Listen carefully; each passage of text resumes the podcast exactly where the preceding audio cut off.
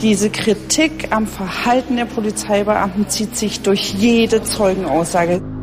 Also man hat eher den Eindruck gewonnen, dass die Ermittler nur das Nötigste getan haben, aber auch nicht in die Tiefe gegangen sind. Und dann hat das Gespräch ja begonnen damit, dass er mich fragt, ob ich meinen Personalausweis dabei habe. Und ich sagte, nee, es ist ähm, Yom Kippur, ich darf nicht tragen. Und sein Kommentar dazu war, das ist aber komisch. Und dann habe ich gemeint, das ist nicht komisch, das ist Judentum. Wir haben die Überprüfung von Imageboard-Beiträgen geschildert bekommen von jemandem, der selbst Reaktionen auf die Tat, die im Internet gepostet worden sind, zwar recherchiert hat, aber nicht durch einen Screenshot gesichert hat. Das Leben danach. Das Attentat von Halle. Ein Podcast von MDR Sachsen-Anhalt mit Marie Landes und Roland Jäger. Im Prozess gegen den Attentäter von Halle haben mehrfach auch Ermittlerinnen und Ermittler des Bundeskriminalamtes ausgesagt, ihre Ermittlungsergebnisse präsentiert. Die Erwartungen an sie waren hoch. Schließlich handelt es sich beim BKA nicht um irgendeine Behörde, sondern die Bundesbehörde, die für nationale Kriminalitätsbekämpfung zuständig ist. Die Ermittlungen zu einem Terroranschlag wie den vom 9. Oktober 2019 fallen in ihren Aufgabenbereich. Wer, wenn nicht das BKA, sollte mehr über die Hintergründe des Täters, seine Aktivitäten im Internet, die Radikalisierung und Vernetzung von Rechtsextremisten herausfinden? Nun, die hohen Erwartungen konnte das BKA bisher nur bedingt erfüllen. Und nicht nur bei dieser Polizei des Bundes gibt es Luft nach oben, was ihre Arbeit angeht, auch bei der Polizei des Landes Sachsen-Anhalt.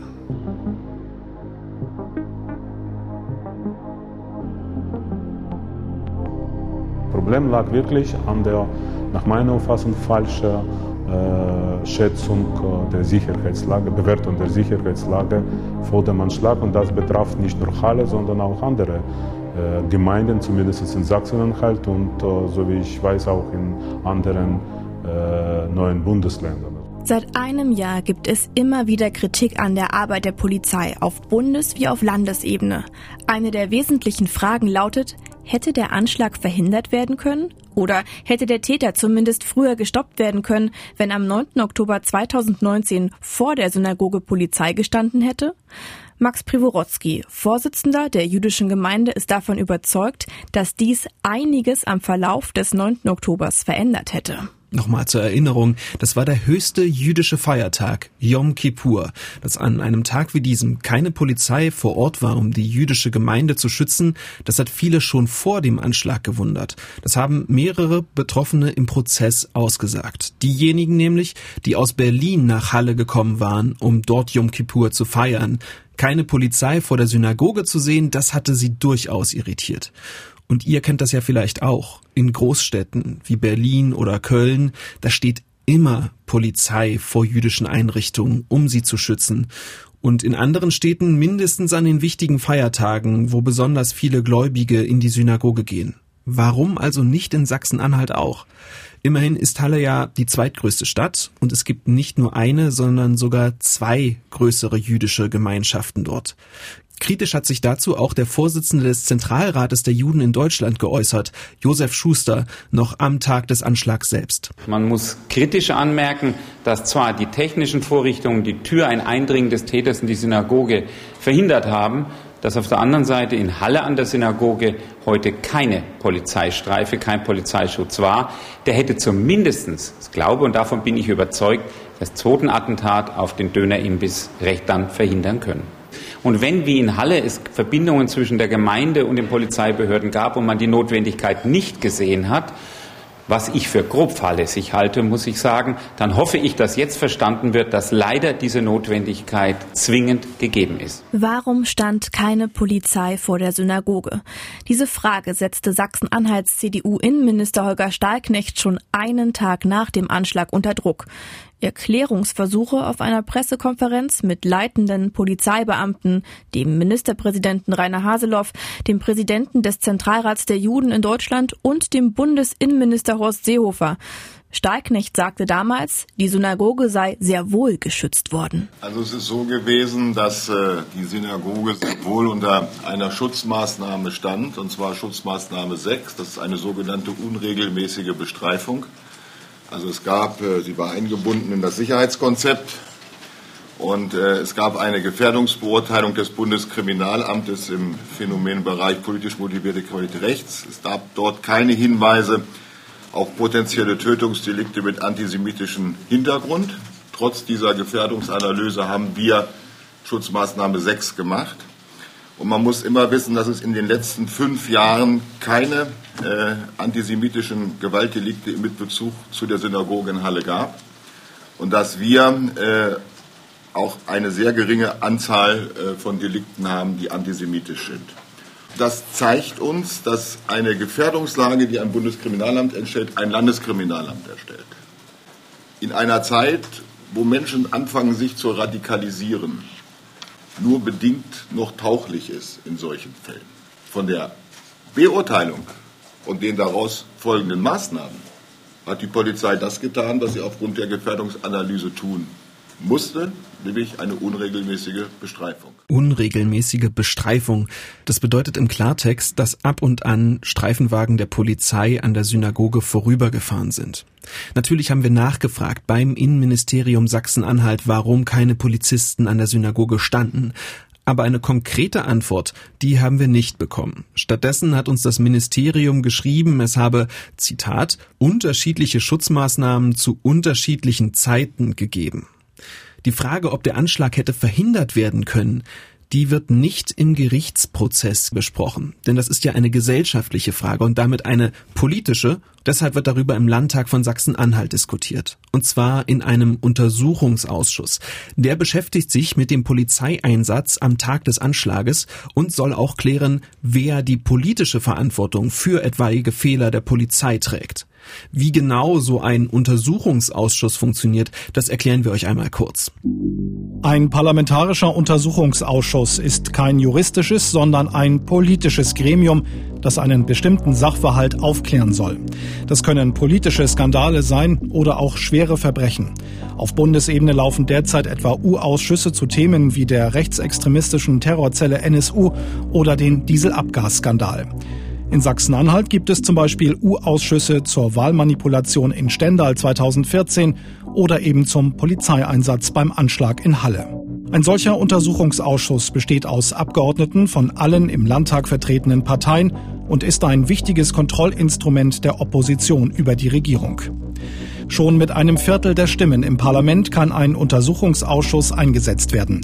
Der Untersuchungsauftrag eines solchen Gremiums muss genau formuliert sein. Vor den Ausschuss können Zeugen geladen, die dann von den Abgeordneten zur Erhebung von Beweisen befragt werden. Untersuchungsausschüsse tagen in der Regel öffentlich und können deshalb öffentlichen Druck auf die geladenen Zeugen und die Regierung durch Medienberichte aufbauen. Ein Abschlussbericht eines Untersuchungsausschusses hat keine direkten juristischen Konsequenzen. Wenn allerdings im Nachhinein Anzeige erstattet und Anklage erhoben wird, kann der Abschlussbericht eines Untersuchungsausschusses in einem etwaigen Gerichtsverfahren als Beweismittel herangezogen werden. Der Untersuchungsausschuss zum Halle-Attentat wurde im Dezember 2019 auf Antrag der AfD eingesetzt. Nicht, weil sie als einzige Partei die Kritik und die Polizeiarbeit rund um den Anschlag aufklären will. Einige Landtagsabgeordnete haben das Thema halt eher im Innenausschuss gesehen, denn es gibt ein Manko des Untersuchungsausschusses. Er muss sich klar an seinen Untersuchungsauftrag halten. Und deshalb hatte beispielsweise die Linke erfolglos gegen den Untersuchungsausschuss gestimmt. Henriette Quade erklärte das damals so. Dass wir gegen den Untersuchungsausschuss gestimmt haben, hat ja überhaupt gar nichts damit zu tun, dass wir finden, es gäbe nichts zu untersuchen, sondern dass wir finden, dass die AfD diesen Untersuchungsauftrag missbraucht, um sich zu produzieren, um sich darzustellen und ganz, ganz wichtige Aspekte, wie zum Beispiel die rechtsextreme Motivation des Täters, eben gar nicht untersuchen will. Das ist der Punkt gewesen. Insofern haben wir immer sehr klar gesagt, natürlich muss untersucht werden, natürlich muss umfassend aufgearbeitet werden. Der richtige Ort dafür wäre der Innenausschuss. Durch den Untersuchungsausschuss, den es jetzt gibt, mit einem sehr begrenzten und sehr eingeengten Untersuchungsauftrag, ist das ein Stück weit blockiert und das ist ein Problem in der praktischen Arbeit. Und Rüdiger Erben von der SPD, ebenfalls Mitglied des Ausschusses, sagte damals. Also hinsichtlich des Untersuchungsauftrages sehe ich die kritischen Punkte nicht. Das ist ein Minderheitenrecht der AfD und das hat sie wahrgenommen. Wir werden uns der Arbeit auf jeden Fall dort stellen. Wir nehmen den Untersuchungsausschuss auch ernst. Vor allem geht es uns darum, dass wir in Bezug beispielsweise auf die Schutzmaßnahmen für das jüdische Leben in Sachsen-Anhalt äh, dann auch zu Ergebnissen und Schlussfolgerungen kommen, die für die Zukunft Sachsen-Anhalts nutzen. Der Ausschuss hat mittlerweile seine Arbeit aufgenommen und seit März 2020 werden im Landtag Zeuginnen und Zeugen vernommen. Darunter die Vorsitzenden mehrerer jüdischer Gemeinden in Sachsen-Anhalt, also nicht nur Max Privorotsky und hohe Polizeibeamte aus Halle. Immer wieder geht es um zwei Fragen. Wurde die Gefährdung der jüdischen Gemeinden im Land falsch eingeschätzt und wer ist dafür verantwortlich? Ende Oktober 2020 war es soweit. Da musste der Innenminister Holger Stahlknecht selbst vor den Untersuchungsausschuss treten, und zwar als Zeuge. So angespannt wie an dem Tag habe ich Stahlknecht noch nie erlebt. Sonst ist es so, dass er öfter mal einen lockeren Spruch macht. Aber an dem Tag, da war er schmallippig und vor allem sehr berechnend. Er hat sich zum Beispiel erst auf den Platz für die Zeugen gesetzt, als er sicher war, dass auch die letzte Kamera und der letzte Fotograf den Raum verlassen hatte. Eigentlich tagen diese Ausschüsse öffentlich, aber wenn es beispielsweise um Sicherheitsinterner und um Polizeistrategien geht, die geheim bleiben müssen, dann muss die Öffentlichkeit und damit auch wir Journalistinnen und Journalisten raus. Und deshalb gibt es kein einziges Bild von ihm an diesem Tag, das ihn im Zeugenstand vor dem Untersuchungsausschuss zeigt. Und auch seine Antworten, die waren ebenfalls berechnend. Er sprach sehr, sehr langsam, ganz überlegt und innerlich, da hat er jedes Wort zuvor auf die Goldwaage gelegt. Und gesagt hat er im Grunde das Gleiche, was er schon direkt nach dem Anschlag gesagt hatte. Das BKA und das LKA, die hätten die Gefährdungslage für die jüdische Gemeinde abstrakt beurteilt. Es habe aber konkret in den Jahren vor dem Anschlag keine Delikte im Zusammenhang mit der Synagoge in Halle gegeben. Die Polizei habe keine Hinweise auf eine akute Gefährdung der Gemeinde gehabt und auch die jüdische Gemeinde selbst habe darauf keine Hinweise gehabt. Die Entscheidung der Polizei in Halle, die Synagoge nur, wie es heißt, unregelmäßig zu bestreifen, sei also richtig gewesen. Zuletzt sei übrigens ein Streifenwagen am Morgen des Anschlages um 5.45 Uhr an der Synagoge vorübergefahren. Das war sechs Stunden, bevor Stefan B. die ersten Schüsse abgefeuert hat. Die AfD, auf deren Initiative dieser Untersuchungsausschuss ja überhaupt eingesetzt worden war, die kritisierte den Innenminister nach dessen Aussage.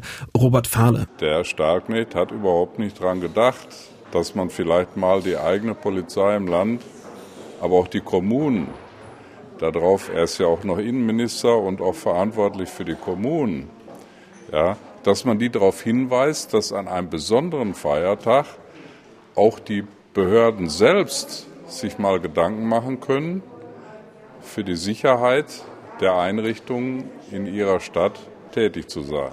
Und auch für Henriette Quade von den Linken ist die Frage, warum keine Polizei vor der Synagoge stand nach dem Auftritt des Ministers, nicht ganz geklärt. Ja und nein. Ich glaube, man muss sehr genau unterscheiden zwischen der Frage, wurden die formal vorgesehenen Abläufe und die üblichen Routinen eingehalten und reichen diese Routinen eigentlich aus? Und da ist sehr, sehr klar aus allem, was wir bisher aus dem Untersuchungsausschuss und insbesondere auch von Herrn Stahlknecht heute gehört haben. Die Routinen, die üblichen Routinen, die wurden durchaus eingehalten. Da ist es keine Formverletzung passiert. Das Grundproblem ist, dass diese Routinen der tatsächlichen Gefährdung jüdischer Einrichtungen in keiner Weise gerecht werden. Sie sagten, nein, die Routinen passen nicht. Woran machen Sie das genau fest? Wir haben mit einem internationalen Phänomen zu tun. Wir haben Vorbildattentate. Wir haben Christchurch und Pittsburgh. Gleichwohl ist der routinierte Ablauf. Wir gucken uns die antisemitischen Straftaten an. Wir gucken uns an, ob da Körperverletzungen und irgendwie Gewaltdelikte gegen die Synagoge, gegen die jüdische Gemeinde und so weiter äh, dabei sind an. Wenn das nicht der Fall ist, dann müssen wir keine weiteren Sicherheitsvorkehrungen treffen.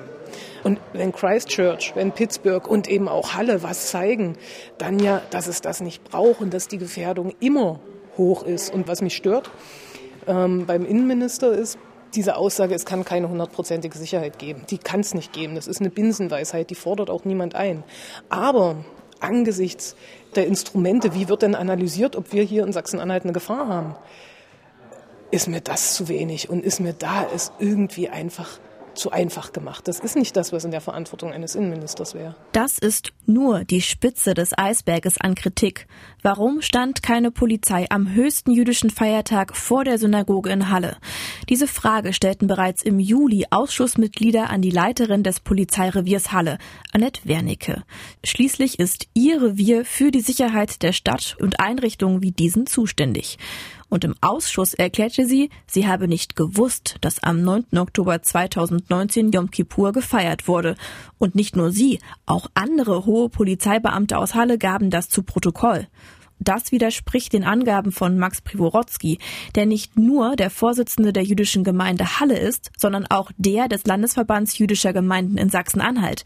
Er sagte, jedes Jahr wurde und wird ein Kalender mit allen wichtigen jüdischen Feiertagen und Veranstaltungen an das Innenministerium geschickt. Also diese Aussage äh, hat mich sehr gewundert. Also selbstverständlich, wir haben vor den Feiertagen nicht explizit Polizei mitgeteilt, dass an dem Tag ist Yom Kippur und an dem Tag ist Rosh Hashanah und dort ist das und dort ist das. Aber wir gingen davon aus, dass äh, wenn wir einmal im Jahr äh, der Landesregierung und den Städten, also Magdeburg, Halle und Dessau, unsere Kalender übergeben und Innenministerium bekommt Kalender auch, das, äh, wir haben gedacht, dass das wird weiter, äh, sagen, diese, diese Information wird nicht äh, in, in der Stadt beziehungsweise in, in dem Ministerium bleiben. Aber es gibt noch einen anderen Grund, warum die Polizei hätte wissen müssen, dass am 9. Oktober 2019 Yom Kippur war. Es gibt nämlich einen Leitfaden von der Organisation für Sicherheit und Zusammenarbeit in Europa, kurz OSZE. Die OSZE hat diesen Leitfaden veröffentlicht zwei Jahre vor dem Anschlag. Und darin steht die Richtlinie, dass jüdische Einrichtungen und Gemeinschaften besonders an Feiertagen zu schützen sind. Und im November 2018 wurde dieser Leitfaden im Innenministerium an die leitenden Polizeibeamten weitergegeben. Das hat der Innenminister selbst vor dem Untersuchungsausschuss eingeräumt. Die leitenden Polizeibeamten hätten also diese Richtlinie, gerade an Feiertagen die Synagogen im Land zu schützen, kennen müssen. Innenminister Holger Stahlknecht hat den 9. Oktober 2019 als Zäsur bezeichnet. Seit dem Anschlag wird die Gefährdungslage für die Synagogen anders bewertet. So liest sich eine Antwort des Innenministeriums auf eine unserer Anfragen. Neben den grundsätzlich stattfindenden Maßnahmen werden insbesondere an den hohen jüdischen Feiertagen wie Yom Kippur die Schutzmaßnahmen deutlich intensiviert. Mittlerweile steht rund um die Uhr Polizei vor der Synagoge in Halle und nicht nur hier, auch vor Gebäuden der Gemeinden in Magdeburg und Dessau. Mehrere Kameras sind installiert und einige andere Sicherheitsmaßnahmen getroffen worden. Erst im Herbst haben Land und Landesverband jüdischer Gemeinden darüber eine Vereinbarung getroffen. Allein bis 2021 will Sachsen-Anhalt 2,4 Millionen Euro für einen besseren Schutz bereitstellen. Und auch sonst habe sich die Kommunikation zwischen der Polizei in Halle und der jüdischen Gemeinde verbessert, sagt Max Privorotsky. Jetzt passiert das nie mehr und ich erkläre nicht wegen Kalender, also Kalender wird weiter übergeben, aber jetzt äh, gibt es anderes Schema, anderes Schema, wie unsere äh, Kommunikation mit der Polizei funktioniert. Und jetzt ist zum Beispiel Polizei weiß jetzt, dass wir jetzt sprechen. Wirklich Ruhe ist aber nicht eingekehrt. Erst im Oktober löste eine Aussage von Innenminister Holger Steignecht einen Eklat aus. Mehrere Landespolitiker und Politikerinnen und auch der Zentralrat der Juden in Deutschland forderten seinen Rücktritt. Bei einem Besuch des Polizeireviers in Dessau soll Stahlknecht nämlich vorgerechnet haben, wie viele zusätzliche Arbeitsstunden für den Schutz der Synagogen anfallen. Zitat, diese 1500 Stunden fehlen woanders und deshalb sei die Polizei bei Einsätzen, die kein Blaulicht erforderten, nicht immer pünktlich. Und diese Aussage sorgte vor allem beim Zentralrat der Juden für große Empörung. Der Vorsitzende Josef Schuster warf Stahlknecht vor, dass er mit so einer Äußerung der Bevölkerung vermittle, Juden seien schuld daran, wenn sich die Polizei nicht angemessen um die Belange der Bevölkerung kümmern würde. Also er schüre damit selbst Antisemitismus. Stahlknecht erklärte, es tue ihm leid, wenn er missverstanden worden sei. Er habe eigentlich gemeint, dass der Schutz der Synagogen oberste Priorität habe. Weitere Konsequenzen hatte die Debatte für Holger Stahlknecht nicht. Der CDU-Politiker ist nach wie vor Innenminister von Sachsen-Anhalt und zwar mit Rückendeckung vom Ministerpräsidenten Rainer Haseloff.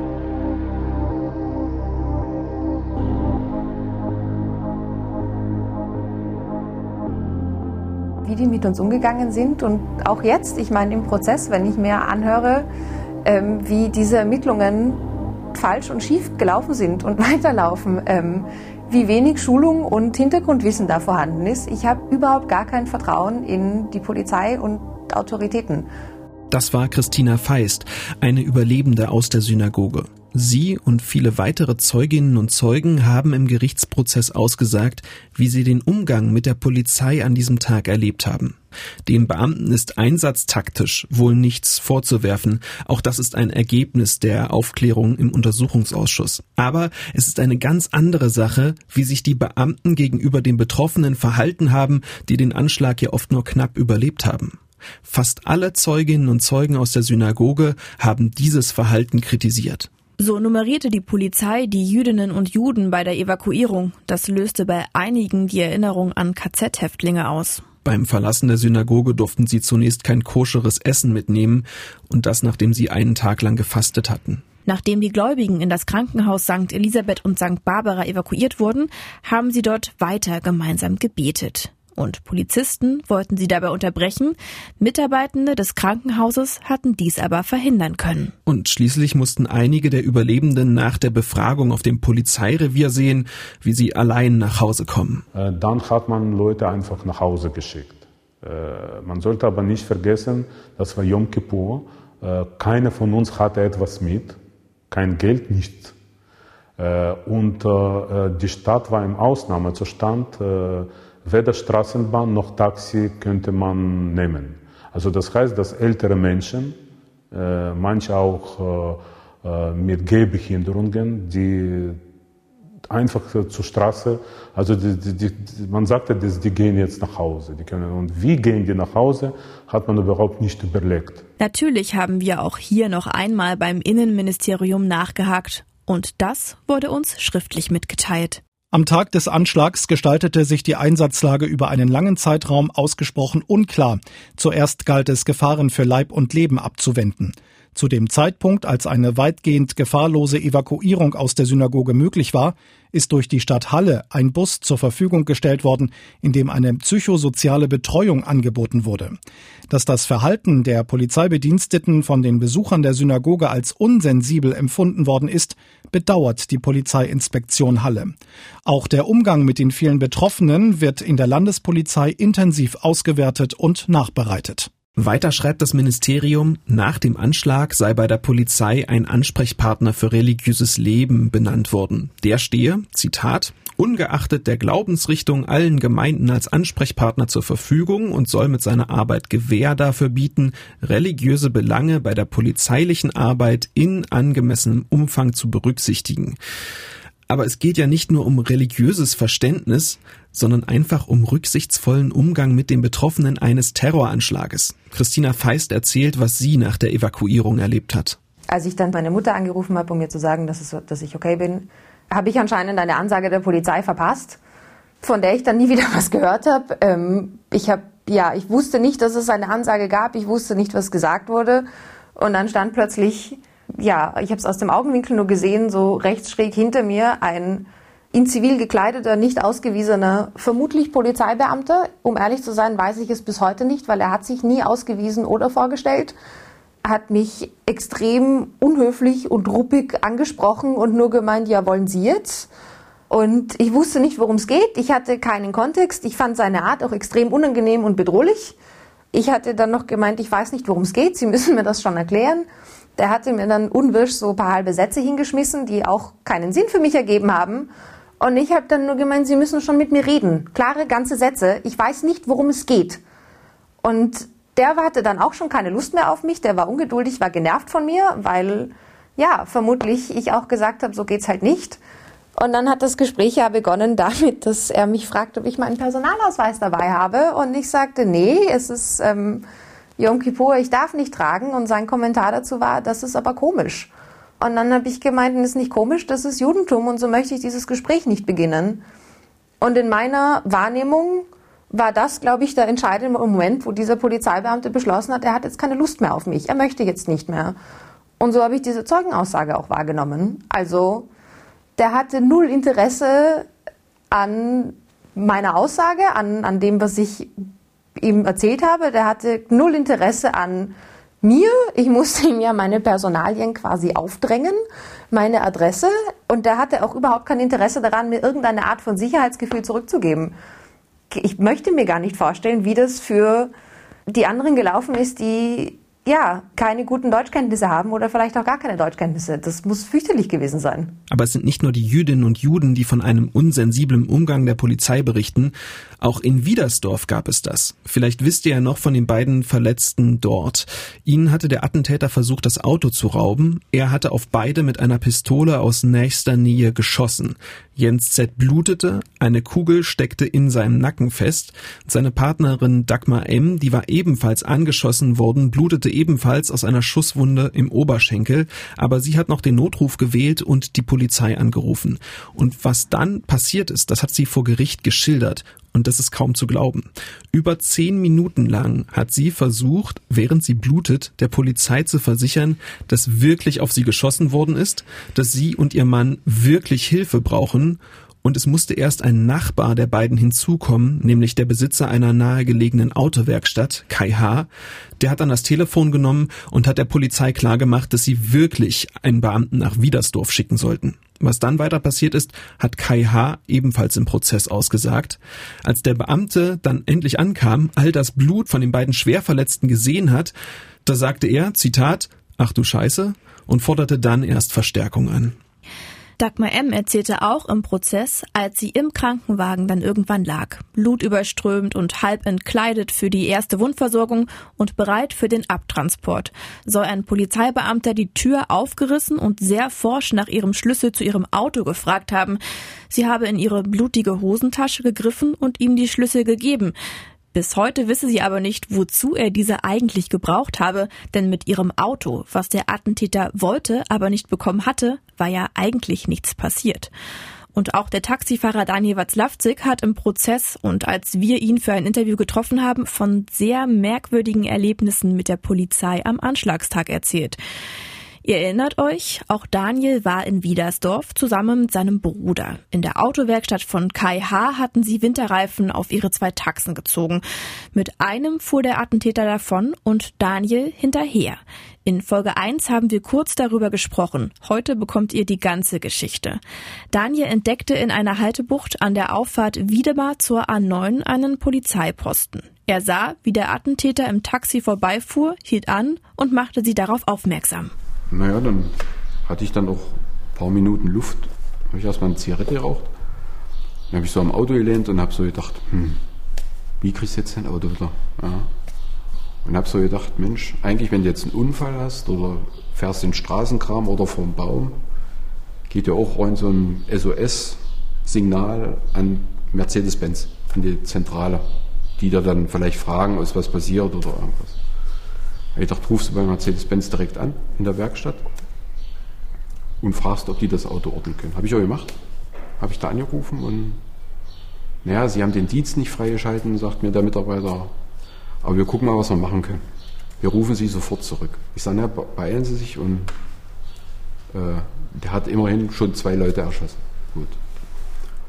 Und dann dauert es sieben, maximal zehn Minuten hat mich Mercedes-Benz angerufen und hat gesagt, ja, das Auto bewegt sich gerade auf der A9 und fährt gerade in Weißenfels runter. Also Abfahrt Weißenfels. Ich sage, wo fährt es denn in welche Richtung? Und dann hat er nur gesagt, äh, B91 Richtung Zeitz. So. Ja, und dann, ja, das war Reflex, habe ich einfach aufgelegt. Habe gesagt, vielen Dank, reicht uns erstmal und habe einfach aufgelegt und habe diese Information einfach dem Polizisten weitergegeben. Ja, der hat sich im ersten Moment mächtig aufgeregt, äh, warum ich solche Informationen ihm nicht gebe. Ja, habe ich ihm kurz erklärt, dass man das nicht jeden Tag macht, sowas. Ja, dass es auch nicht mein Job ist, das zu machen. Aber war alles, also der war auch lieb und vernünftig, die waren alle nett im Endeffekt. Aber war eben so ein vorwurfsvoller Ton. Den er da so ein bisschen mir gegenübergebracht hat. Aber gut, die Nerven lachen bei allen blank. Wichtig, die Polizeibeamten, auf die Daniel traf, kamen aus Sachsen, denn Wiedersdorf liegt sehr nah an der Grenze zwischen beiden Bundesländern. Und aufgrund des Anschlags und des flüchtigen Täters waren sehr schnell Beamte auch aus Sachsen angefordert worden. Und diese waren eben ein Posten, der direkt an der Grenze stand. Und man könnte jetzt meinen, dass sie diesen wichtigen Zeugen ihren Kollegen in Sachsen-Anhalt übergeben oder mitteilen, dass bei Ihnen jemand steht, der vielleicht wichtige Informationen darüber hat, was in Wiedersdorf passiert ist. Tatsächlich bringen sie ihn aber auf ein Polizeirevier in Delitzsch und das liegt in Sachsen. Der eine Polizist fragt mich dann, na könnten da noch Tote oder Verletzte liegen? Ich sage, wir hatten nach dem Knall rausgeguckt, aber wir haben niemanden gesehen oder gehört. Oder nicht gesehen. Nicht gehört schon, aber niemanden gesehen. Na, könnte es denn sein? Ich sage, ich weiß es nicht. Ich sage, rufen Sie doch einfach in Wiedersdorf jetzt mal an. Da werden doch sicherlich jetzt mittlerweile Kollegen sein. Da sagt der Polizist wortwörtlich, wir können nicht in Wiedersdorf anrufen, weil das ist Sachsen-Anhalt und wir sind Sachsen. Und da habe ich mich gefragt, Leute, da liegen zwei Leute eventuell im Haus, schwer verletzt oder sogar tot, ringen um ihr Leben und ihr seid nicht in der Lage, von Sachsen nach Sachsen-Anhalt zu telefonieren und kriegt diese Auskunft nicht. Das ist für mich unbegreiflich. Ich sollte am Endeffekt nach dieser Vernehmung sollte ich rausgehen und sollte Kai anrufen und sollte ihn fragen, ob Verletzte oder sogar Tote gefunden wurden. Und in der Vernehmung, mitten in der Vernehmung, ging irgendwann mal die Tür auf da von dem, von dem Raum. Und da stand ein kleiner älterer Polizist, kam einfach reingeplatzt und zeigt so auf mich und sagt, wer bist denn du überhaupt? Ich sage, ich bin der Taxifahrer. Na, der Taxifahrer kann es doch nicht sein. Wir haben gehört, den haben sie erschossen.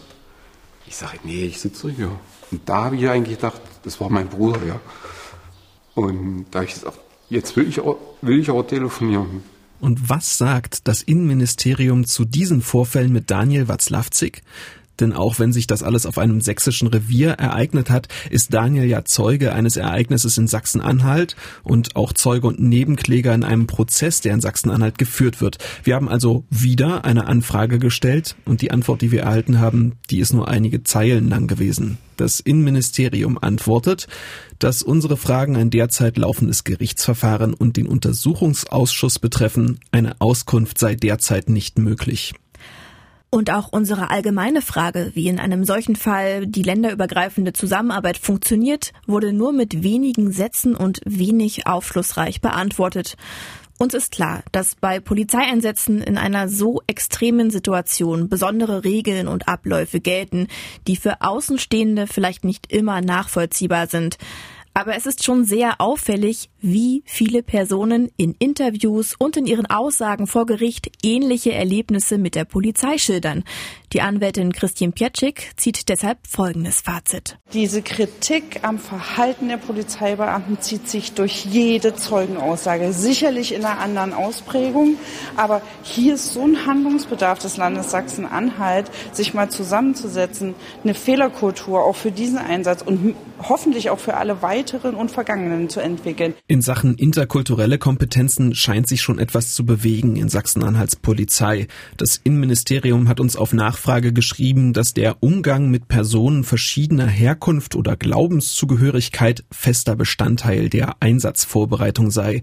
Im Februar 2020 habe es eine Veranstaltung für Führungspersonen der Polizeiinspektion Halle gegeben, in der jüdisches Leben und jüdische Feiertage thematisiert worden sind.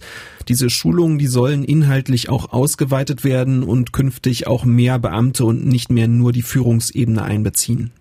Darüber hinaus weise seit September 2020 das Intranet, das allen zugänglich sei, jeden Tag auf bevorstehende religiöse Feiertage hin. Und es wäre schön, wenn wir an dieser Stelle diese Folge beenden könnten, weil wir über sämtliche Kritikpunkte gesprochen haben. Nur leider haben wir da noch etwas sehr Wichtiges auf unserer Liste. Das BKA.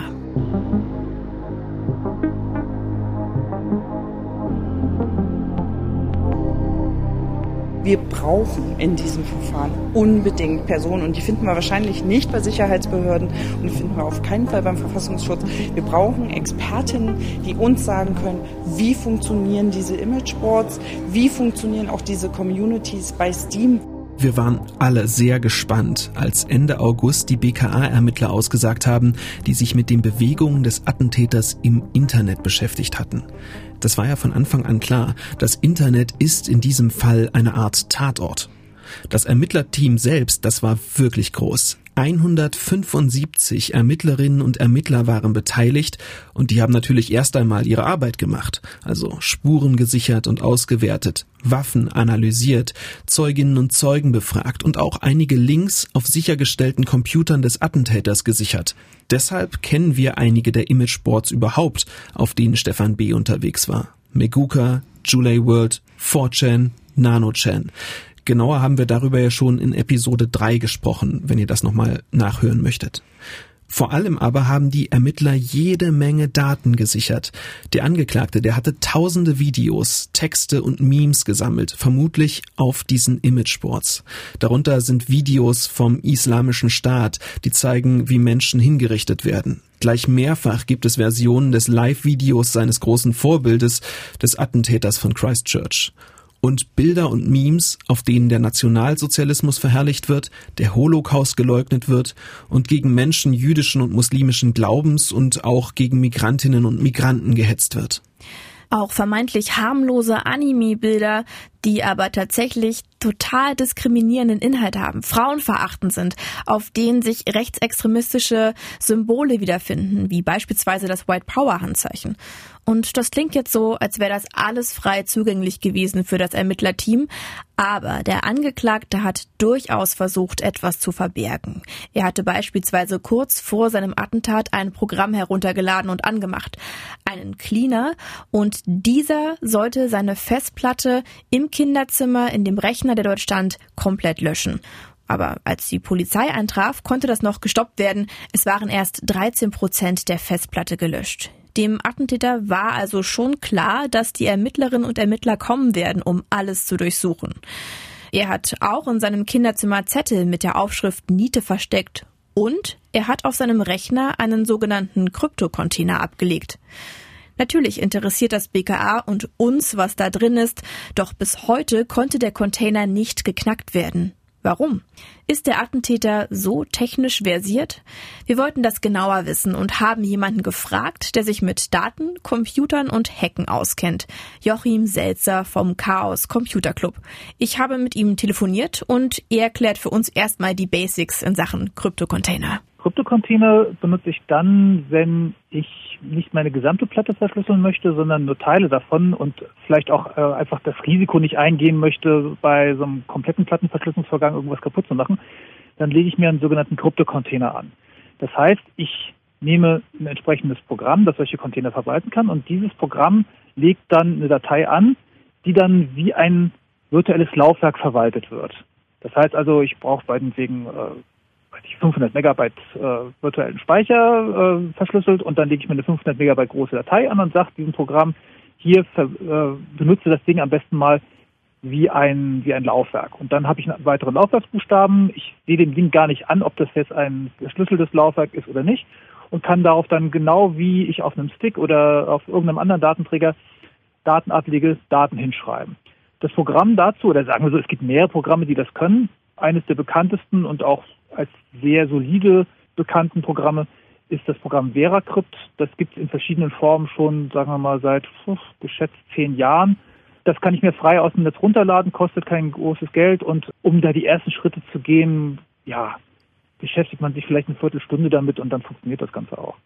Jetzt klingt das übersetzt eigentlich gar nicht mehr kompliziert so ein Container, aber die BKA-Ermittler, die versuchen seit einem Jahr erfolglos diesen Container zu knacken. Woran liegt's? Ist der Angeklagte technisch so versiert oder sind die BKA-Ermittler technisch so wenig versiert?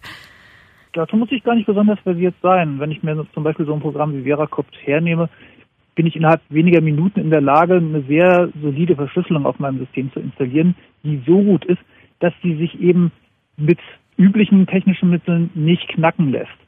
Die Stärke eines solchen Laufwerks hängt vor allen Dingen von der Güte des verwendeten Passworts ab. Das heißt also, wenn ich meinen Kryptocontainer mit, weiß ich, meinem Vornamen oder irgendwas leicht zu raten sichere, dann ist die Verschlüsselungsroutine dahinter völlig egal, weil ich dann eben das Passwort gut geraten bekomme. Aber sobald ich ein ordentliches Passwort wähle, sagen wir mal so ab 14, 16 Buchstaben, Zahlen, Großbuchstaben, kleinen Buchstaben, äh, also irgend so was wild gewürfeltes.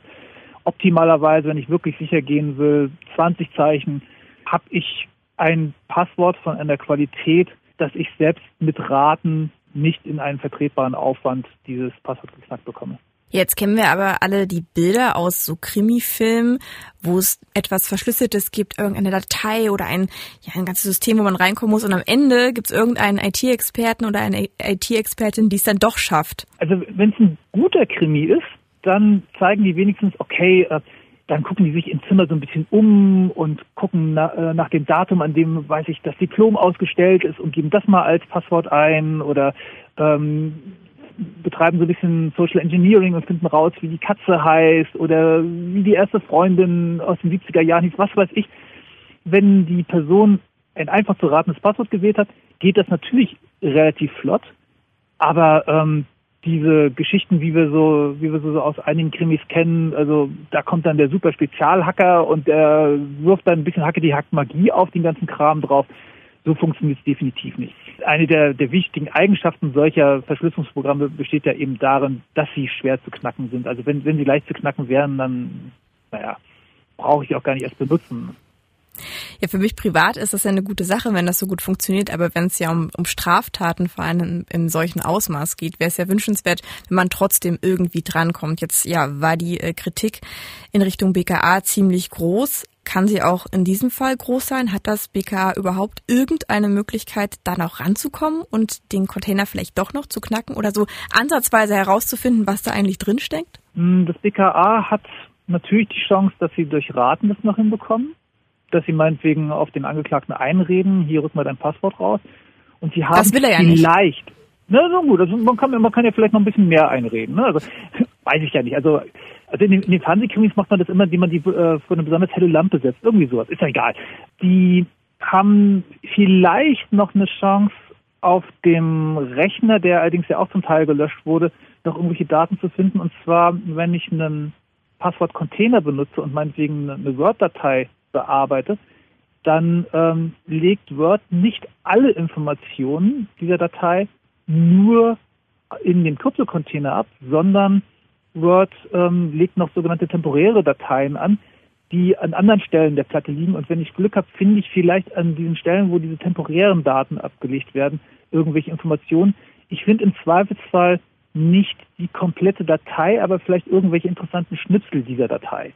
Und die haben ja wenn ich das richtig sehe, zumindest im, im Browserverlauf des, des Angeklagten finden können, auf welchen Seiten der sich rumgetrieben hat. Also ein bisschen Daten scheinen auf dem Rechner, Rechner ja noch aufgegriffen worden zu sein. Aber die Chance, höre ich da schon raus, ist gar nicht so groß. Also so als Fazit, in einigen Bereichen, die, die euch als CCC nicht so tangieren, ist die Kritik sehr groß, warum das BKA dann da nicht so weit ist und die Ermittelnden nicht geschult genug.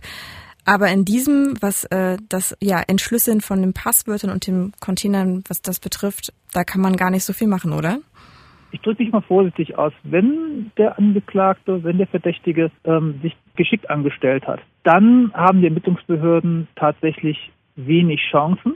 Wobei ich jetzt allerdings, also wenn ich mir zum Beispiel angucke, wie er die, die Platte gelöscht hat, ähm, also wenn ich jetzt schnell datenlos werden wollte, dann würde ich das so ähnlich machen, wie das bei Mr. Robot, also der Fernsehserie gezeigt wurde. Ja, wie? Das könnt ihr selbst herausfinden. Wir geben lieber keine Anleitung zum definitiven Zerstören einer Festplatte weiter. Dass das BKA diesen Container nicht entschlüsseln konnte, das kann man der Behörde also nicht wirklich zum Vorwurf machen. Aber in anderen Punkten, da haben die Ermittlerinnen und Ermittler dramatische Wissens- und Kompetenzlücken gezeigt. Wir haben ja schon von den tausenden Bildern gesprochen, die da gefunden worden sind auf den Datenträgern Trägern und die enthalten zum Teil eindeutig rechtsextreme Symbole. Zum Beispiel zeigen sie oft die schwarze Sonne. Das ist so ein Symbol, das sich aus mehreren Hakenkreuzen zusammensetzt, die übereinander gelegt sind. Aber der Ermittler, der zu den gesicherten Dateien ausgesagt hat, der kannte dieses Symbol nicht einmal. Es wurde auch ein Selfie gefunden, das der Angeklagte von sich gemacht hatte. Am 8.8. Das BKA hat diesen Szenecode für den achten Buchstaben im Alphabet keine Bedeutung beigemessen. Dabei steht 88 für Heil Hitler. Für den zuständigen Ermittler nur ein Zufall. Und auch das Okay-Zeichen, das zunehmend von rechtsextremen Kreisen missbraucht wird und dafür White Power steht, das haben die Ermittler im Zeugenstand nicht deuten können. Also das ist dieses Handzeichen, bei dem Daumen und Zeigefinger aneinandergelegt werden und die anderen Finger ausgestreckt sind. Offensichtlich sind Kenntnisse zu rechter Symbolik da eher rudimentär. Also wenn wir Aussagen bekommen, ähm, die darauf hindeuten, dass man nicht mal weiß, was die schwarze Sonne bedeutet, wann sie entstanden ist, ähm, dann lässt mich das schon ein bisschen sprachlos zurück, weil das BKA ja die Ermittlungsbehörde sein soll, um genau solche Taten wie die, die wir hier verhandeln, untersuchen zu können. Und da erwarte ich schon, dass wenn wir eine eindeutige Bezugnahme haben auf das Attentat von Christchurch, wenn wir jemanden haben, der tief verankert in dieser White Supremacy Culture ist, die auch maßgeblich in den USA stattfindet, da erwarte ich mir ein bisschen mehr von Leuten, die die Asservate nicht nur auflisten und beschreiben sollen, sondern auch auswerten, das heißt Rückschlüsse daraus ziehen sollen. Das sagt die Anwältin Christine Pietschik, die mehrere Nebenklägerinnen vertritt. Ja, und weitere Lücken offenbarten sich bei den Ermittlungen auch rund um die Musik, die der Angeklagte gehört hat. Er hatte am Anschlagstag einen MP3-Player mit zwölf Songs bei sich und diese Songs hat er auch während des Attentats abgespielt. Und die Playlist ist durchdacht. Wir möchten an dieser Stelle nicht die Titelliste teilen und verbreiten, aber so viel für euch. Die Auswahl ist, vor allem wenn man sie im Zusammenhang mit seinem Tatplan sieht, mehr als erschreckend. Da sind Songs, in denen andere Attentäter verherrlicht werden darunter. Beispielsweise auch die Insel-Hymne, über die wir in Folge 3 bereits gesprochen haben. Da sind aber auch vermeintlich harmlose Anime-Songs, deren Texte aber so interpretiert werden können, dass sie auf den Anschlag passen. Und mit diesen Songs sollte sich eine Ermittlerin des BKAs befassen. Und das hat sie zunächst auch sehr akribisch getan. Sie hat alles aufgelistet, die Songtexte transkribiert und alles übersetzen lassen. Aber sie konnte keinen Zusammenhang zu der Szene herstellen, aus denen die Songs stammen, wo diese besonders rezipiert werden, weil sie, wie sie selbst sagt, keine Expertin für diese Art von Musik ist. Und auch sonst sorgten einige ihrer Aussagen für Irritation. Sie erklärte beispielsweise, dass es teilweise sehr schwer gewesen wäre, überhaupt die Songs online zu finden.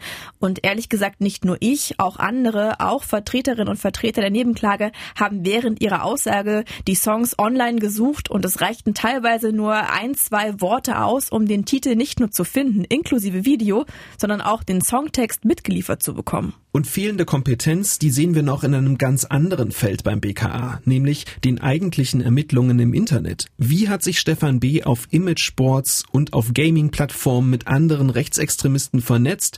Wie hat er sich dort radikalisiert?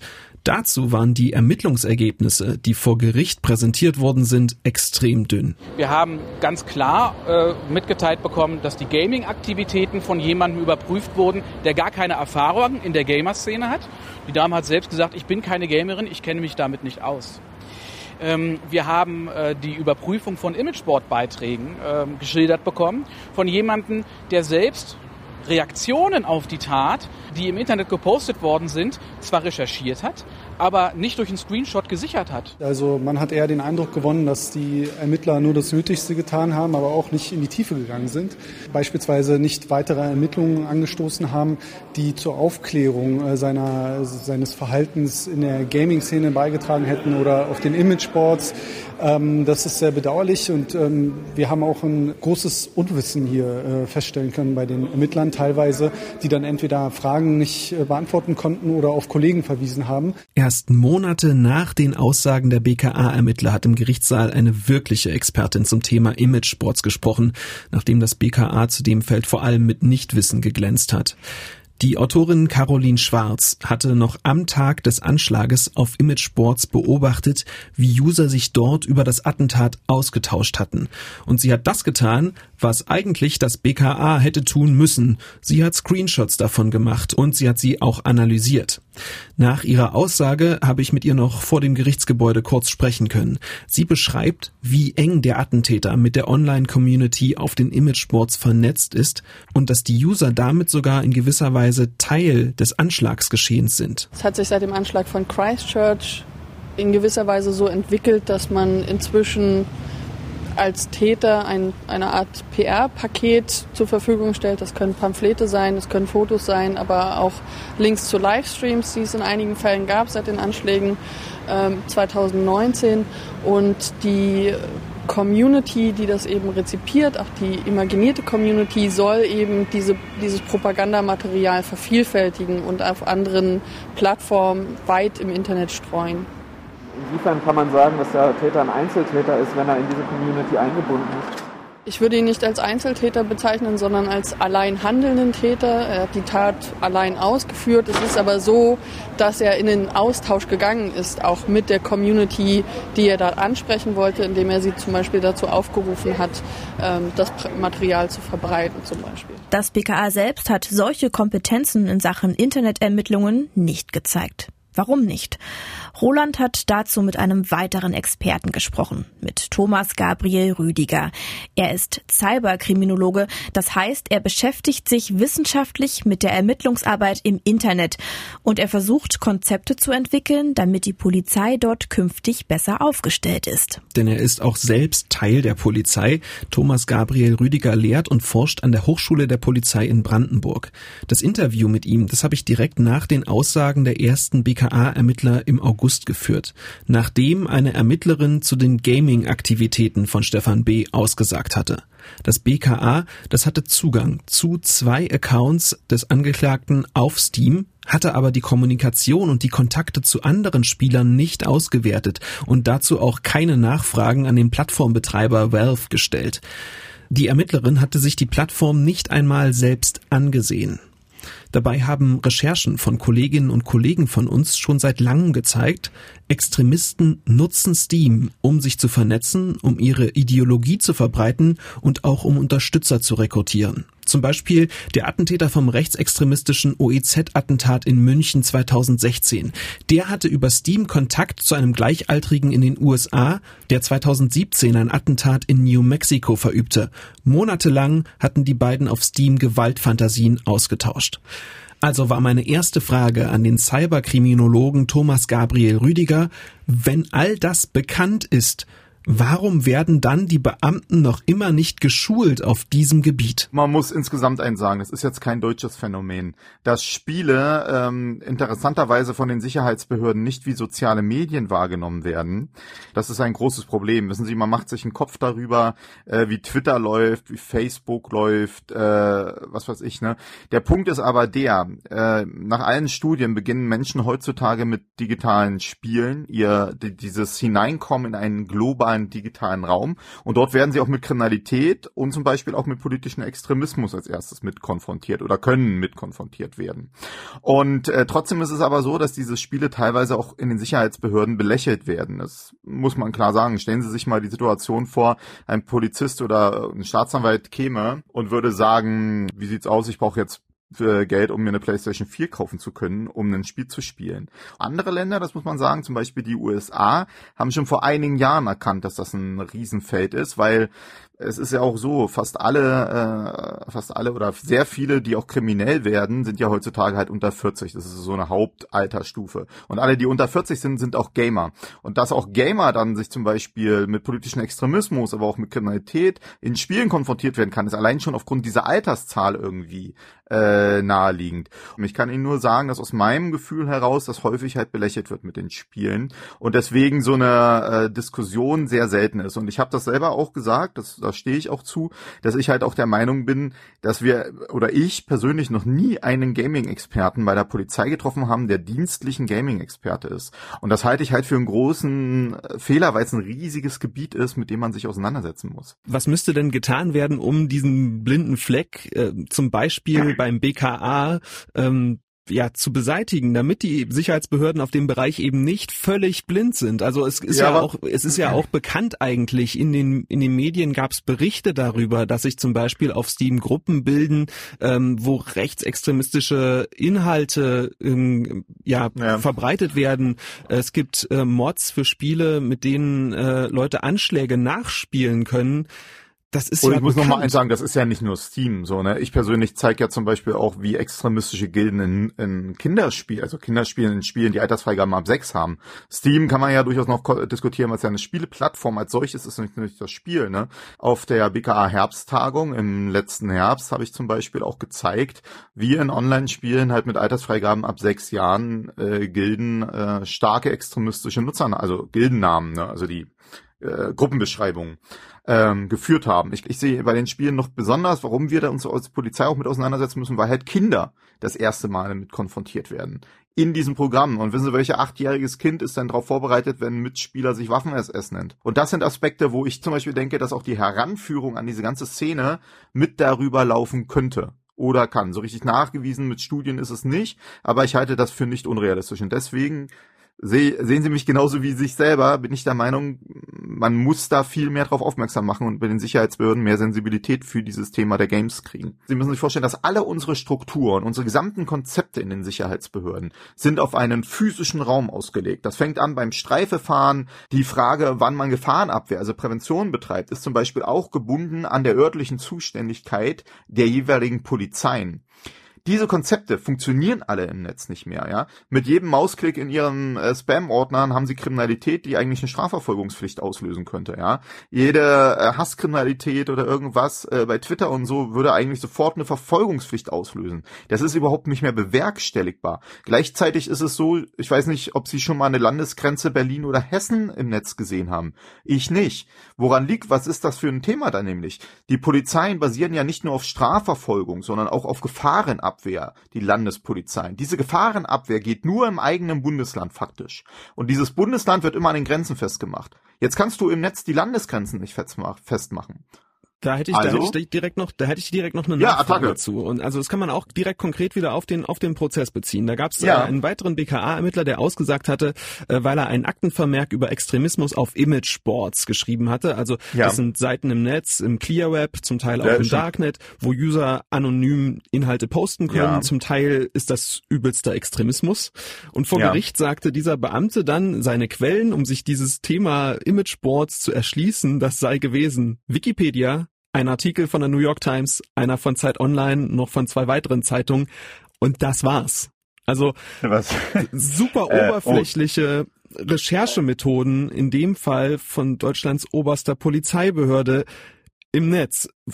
Was muss sich da ändern? Da, da muss ja digital Ah also Kompetenz irgendwie vermittelt werden. Also ich habe schon mal vor drei oder vier Jahren einen Artikel für den Behördenspiegel geschrieben. Da habe ich gefordert, dass in ganz Deutschland an allen Polizeihochschulen eine polizeiliche Medienkompetenz verpflichtend ähm, vermittelt werden muss in einem, um, in einem gewissen Umfang. Warum gewissen Umfang? Ich glaube, dass digitale Themen, wie Sie sie am Ende auch beschreiben, dass die insgesamt ungefähr ein Drittel der polizeilichen Arbeit einnimmt oder einnehmen wird. Und die werden so relevant wie der Straßenverkehr. Und wir haben halt im, ähm, im Polizeistudium ist auch ganz viel, wie nähert man sich an ein äh, Auto ran, äh, was sind Verkehrsstraftaten, wie fährt man Auto überhaupt. Das sind Sachen, die wir uns auch aneignen mussten. Und so ist das auch im Netz. Diese Forderung, die muss man einfach klar aufrechterhalten. Es gibt aber manchmal, habe ich den Eindruck, bei äh, auch nicht nur bei Sicherheitsbehörden, auch in der Wirtschaft, dieses Gefühl, junge Menschen kommen nach. Und weil junge Menschen mit diesem Netz aufgewachsen sind, brauchen wir eigentlich gar nicht groß in eine Schulung investieren, weil die können das ja alle. Und ich halte das für ein extrem große Fehlurteil, weil die alle Wischkompetenz gelernt haben und keine Medienkompetenz. Die wissen halt alle, wie man ein Selfie hochlädt, aber das ist ja nicht das gleiche, wie man Quellen sichert, äh, wo man sich bewegt. Äh, Der Ermittler, um den es da konkret ging, äh, der ist zum Beispiel 24 Jahre alt und bei dem gibt's eben diesen Mangel, den Sie da offenbar beschreiben, gerade in der Medienkompetenz. Ähm, Den Aussagen dieses Ermittlers zufolge gibt's auch kein gründliches Monitoring dieser einschlägigen Imageboards.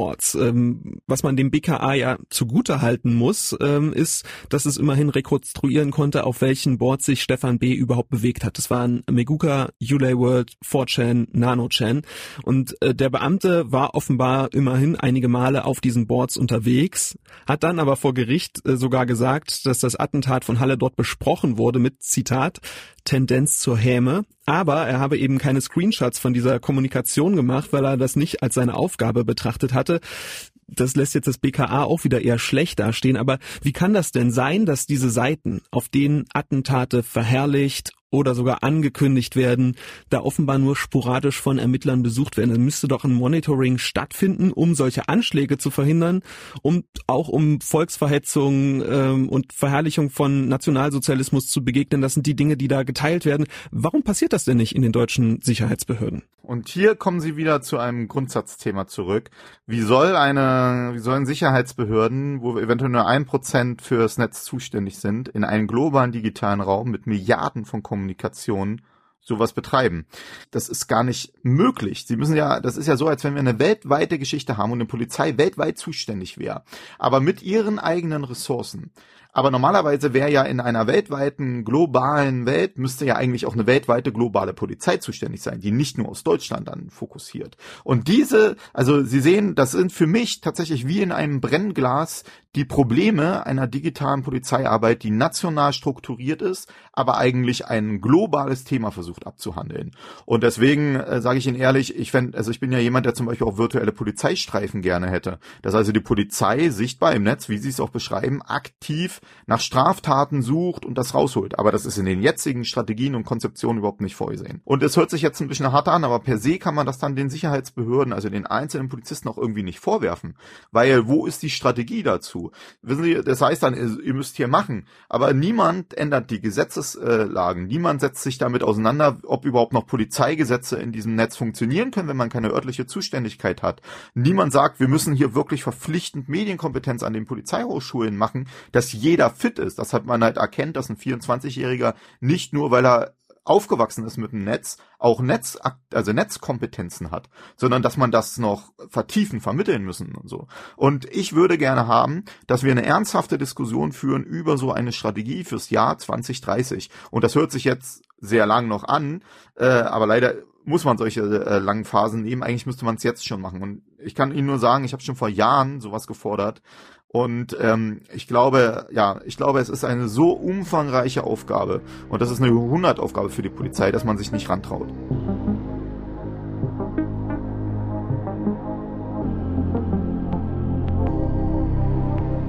Eigentlich kommt an dieser Stelle eine Art Fazit von uns und vor allem der Hinweis, welches Thema euch in der nächsten Folge erwarten wird.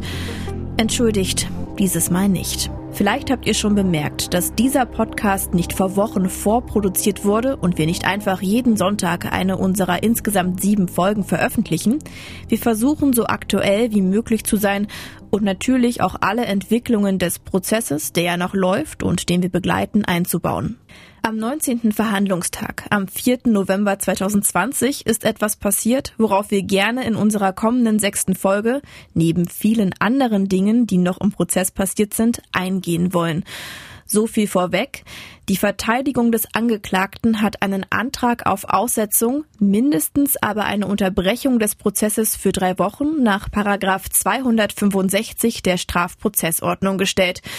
Im schlimmsten Fall kann mit so einem Antrag ein Prozess platzen und alles müsste von vorn anfangen.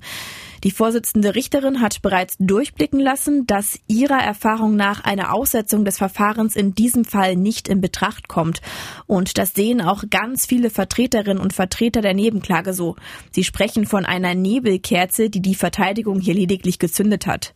Aber ob diesem Aussetzungsantrag wirklich nicht stattgegeben wird, entscheidet sich erst am 17. November. Und genau deshalb werden wir eine Woche pausieren. Die nächste Folge von Das Leben danach erscheint also erst am 22. November. Das war Das Leben danach. Eine MDR Sachsen-Anhalt-Produktion von Marie Landes und Roland Jäger. Ihr findet den Podcast auf mdrsachsenanhalt.de, Apple Podcasts, Spotify und überall dort, wo es Podcasts gibt.